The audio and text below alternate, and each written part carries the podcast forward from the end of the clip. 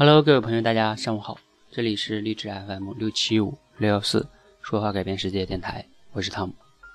前两天呢，给大家去分享了这个一篇文章，也就是我写的哈，叫没有目标的学习呢，就像在吸毒。我不知道你有没有听到过哈。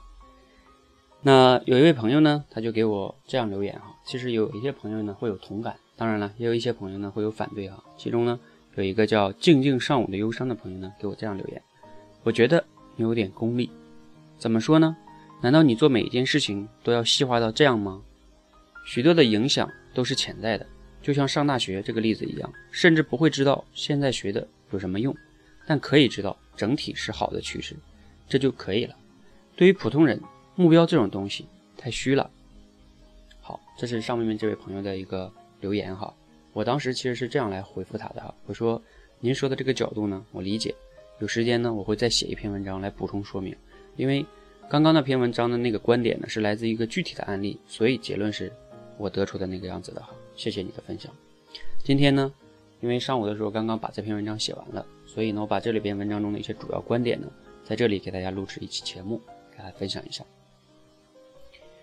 那每当我们去聊起了这个对学习的，一个感受的时候呢，大部分人首先会想到上学的时候那个学习，对吧？啊，很枯燥，很乏味。其实我们在学校时候那个学习呢，在我看来，坦白的讲，没什么好谈的。因为什么呢？我们那个时候都是被动的学习为主，更确切的说是被动的接受一些自己也不知道为什么要学的知识，参加一些不得不考的这个试，实在是很没有什么乐趣哈。那我要聊的学习呢，要从我大学开始谈起。还记得我刚上大学的时候，内心就像一匹脱缰的野马，终于冲出了应试教育的这种束缚。在高考以前呢，我是一个好学生，你懂的哈，你懂什么叫好学生吧？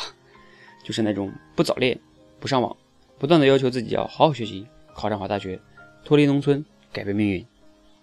但是这种压抑呢，到大学之后啊，就慢慢的开始彻底的一点一点的释放出来了。我还记得在大一的时候。参加了很多很多的社团，大概有六七个吧，什么记者团呀，什么社团联合会呀，什么创业协会呀，等等等等。因为呢，那个时候呢，我相信并且认可一句话，叫“读万卷书不如行万里路，行万里路不如阅人无数”。因此呢，从那个时候开始，我所践行的第一种学习方式就是，课堂上的知识没什么用，我要在实践中去学习。经历了两年多各种的尝试和实践，让我呢在这个有所收获。当然呢，也有很多的碰壁哈。到了大三的时候，我发现啊自己遇到了很多很多的困惑，和身边的这些同学或者是人呢去交流的沟通的时候呢，也不能让我得到很好的这个满意的解答。在各种困惑与烦恼中，我又想起了另外一句话，叫“行万里路不如有名师指路”。这个，于是呢，我又想到了从书和一些演讲中去寻找答案，我就开始啊，去图书馆或者网上，啊，去这个找一些相应的书啊，对吧？然后呢，或者是听一些名人，比如说马云呀，或者俞敏洪等人的这个演讲。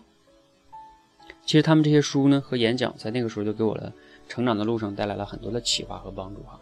于是呢，从那个时候开始，我所践行的第二种的学习方式是通过读书和听演讲。等方式与大师们交流，解决我的困惑，获得成长。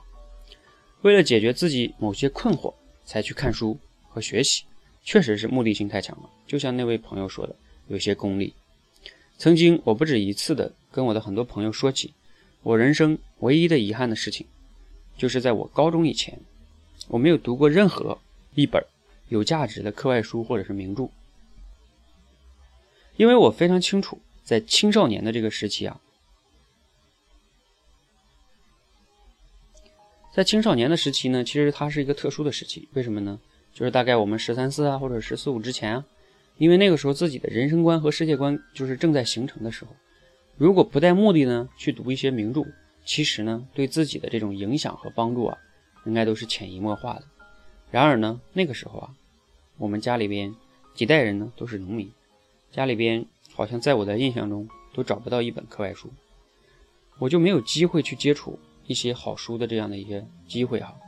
再加上那个时候为了考试，为了学习，天天都是在啊学语文啊、学数学啊、学物理啊、学化学啊、做课外辅导书啊、做题啊等等等等等等等等，那也就没有能就是像我想象中的不不带目的的去看一些有价值的书。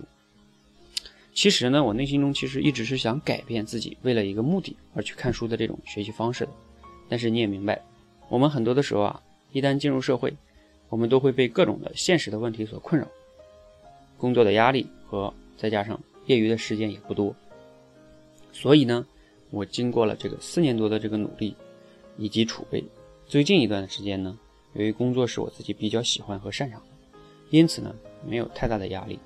我才渐渐的开始践行我一直渴望的第三种的学习方式，以兴趣为主，很享受的读一些自己所喜欢的书，不求数量，但求喜欢。那以上呢是我自己在学习这条路上的一些思考和实践，在未来呢，我也依然会同时践行上面所说的三种学习方式，希望与你共勉，共同成长。